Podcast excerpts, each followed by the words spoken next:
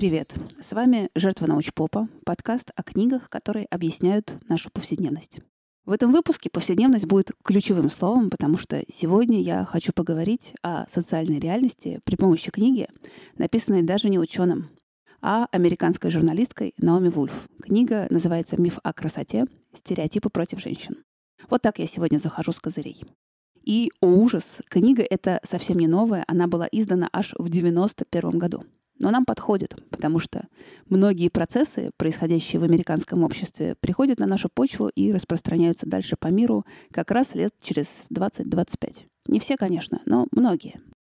И вот что мне сразу понравилось у Вульф, так это разговор про механизмы того, как экономика влияет на идеологию. А идеология немедленно диктует поведенческие нормы. И тогда на вопрос, кому это выгодно, вместо абстрактного «общество хочет», становятся видны конкретные экономические выгоды и их стейкхолдеры. А это гораздо нагляднее. Поэтому сегодня мы сначала поговорим про экономику, а потом уже про желаемые нормы поведения, вытекающие из нее. И, как уже можно догадаться, речь пойдет о женщинах и общественных предписаниях для них.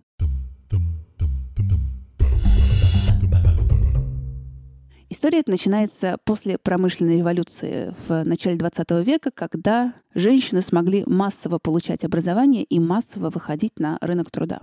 Причем не на абы какой, а на рынок прилично оплачиваемой работы. Этот процесс можно сравнить с выходом на рынки труда мигрантов из стран третьего мира.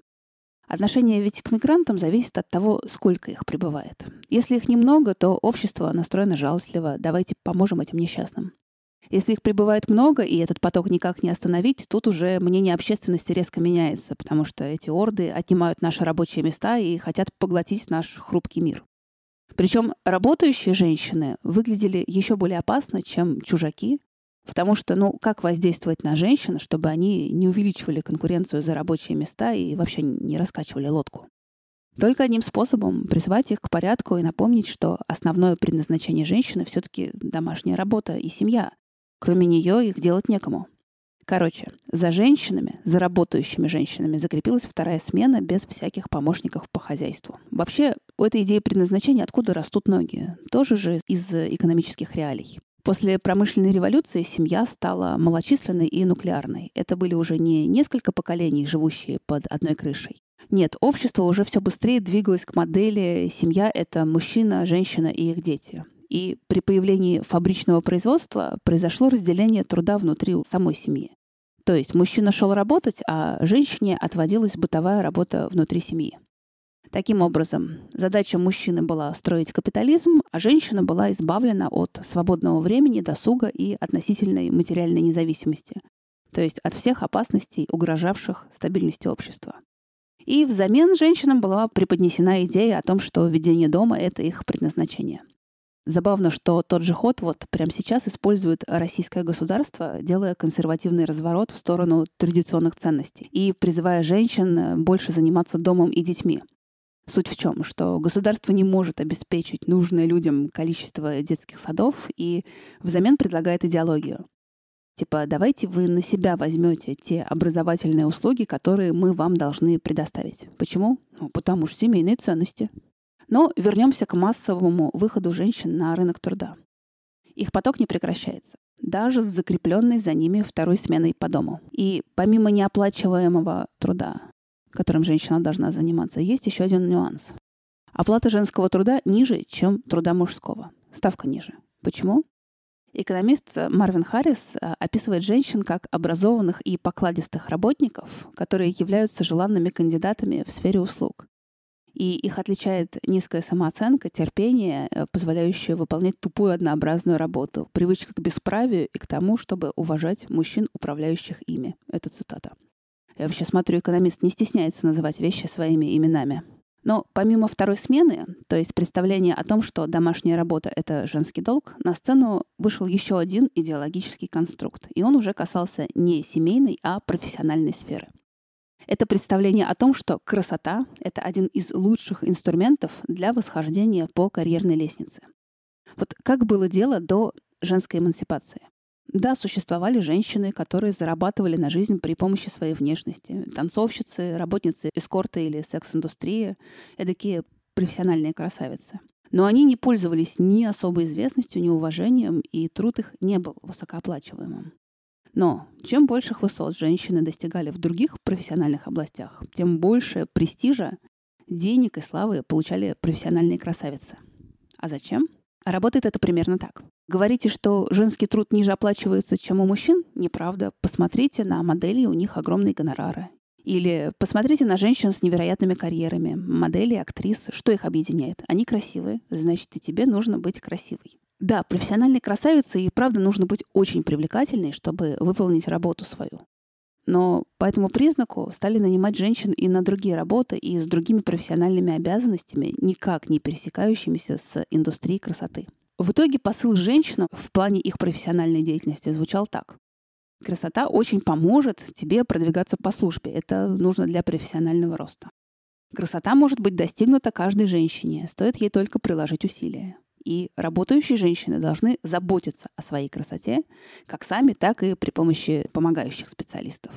И бонус появилась печатная пресса, в том числе и женские журналы, которые наглядно показывали, как выглядит, как должна выглядеть истинная красавица и что для этого нужно сделать.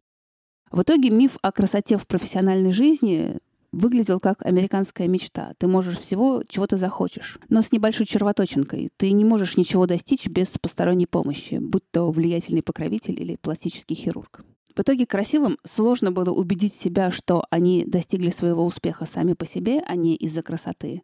А типа некрасивые явно недооценивали свои э, профессиональные компетенции. Да, о женских журналах надо сказать отдельно. Им выпала значимая роль в этой истории. Появление журналов, особенно женских, стало прям информационной революцией в мире поп-культуры. Ну, в том смысле, что это мгновенная доставка информации большому количеству читательниц о том, какой надо быть, как выглядеть и как себя вести. А еще журналы стали для женщин среднего класса таким заменителем женского круга. Мы же помним, что речь в этой книге идет про американское белое большинство из среднего класса. А женщины среднего класса всегда были изолированы друг от друга и изолированы от внешней среды. С каждым поколением поколенческий разрыв между ними становился все сильнее, поэтому женщины больше, чем мужчины, зависимы от тех моделей, которые им предлагало общество. Что значит женский круг? Вот помните «Вокруг света за 80 дней»? Там все начинается с пари в мужском клубе. Ну, это специальное место, где мужчины регулярно тусовались, выпивали, обсуждали новости и, как мы видим, делали ставки. Женский аналог такого клуба есть в «Внесенных ветром». В книге точно, в фильме, кажется, тоже. Это чье-то домашнее пространство, где знакомые женщины всех возрастов собирались, ну, например, за шитьем и общались, сплетничали, шутили.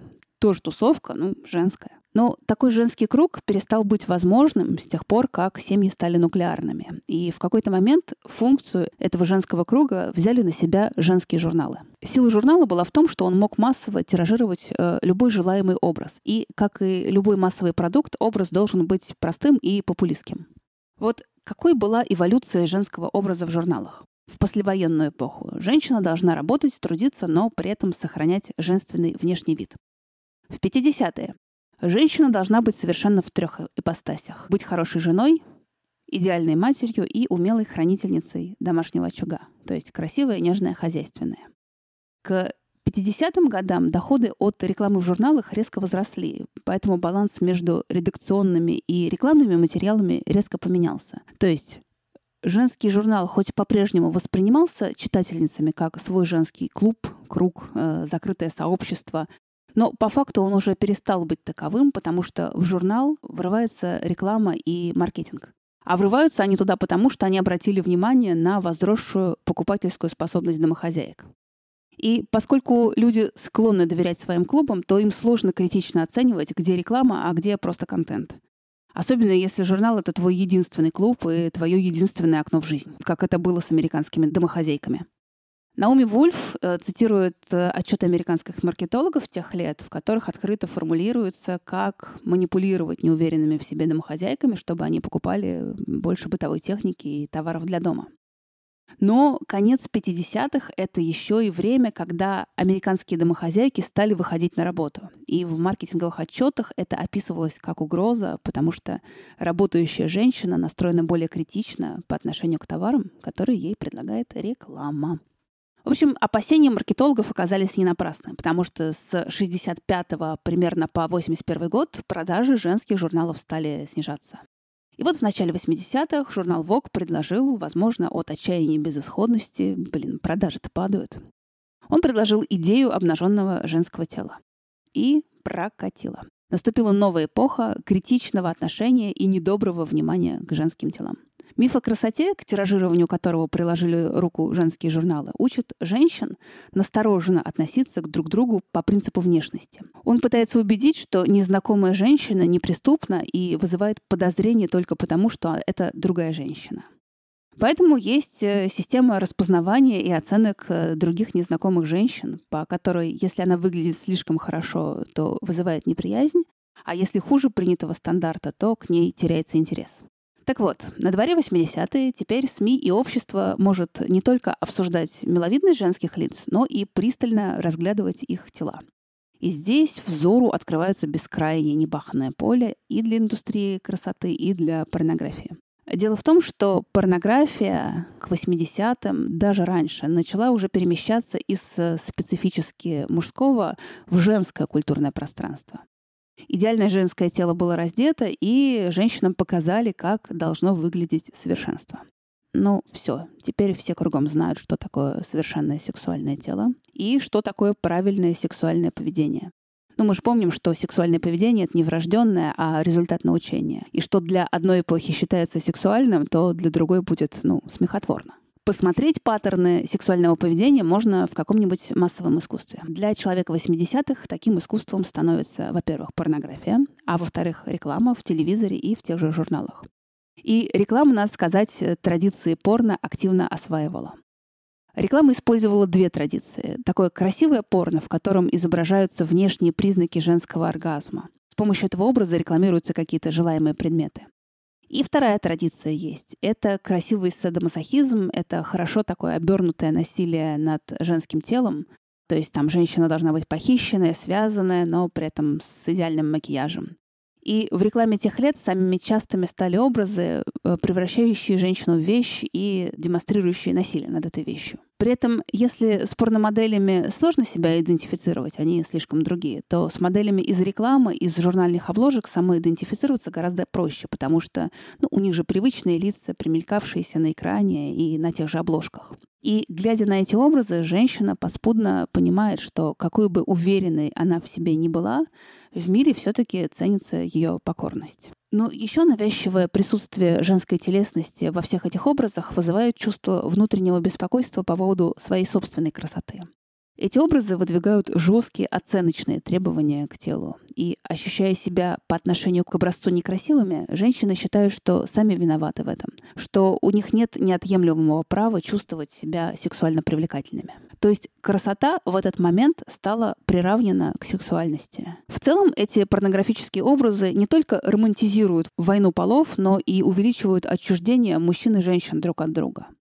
До относительно недавнего времени в сексуальных фантазиях людей в основном были образцы, которые они могли наблюдать в реальной жизни.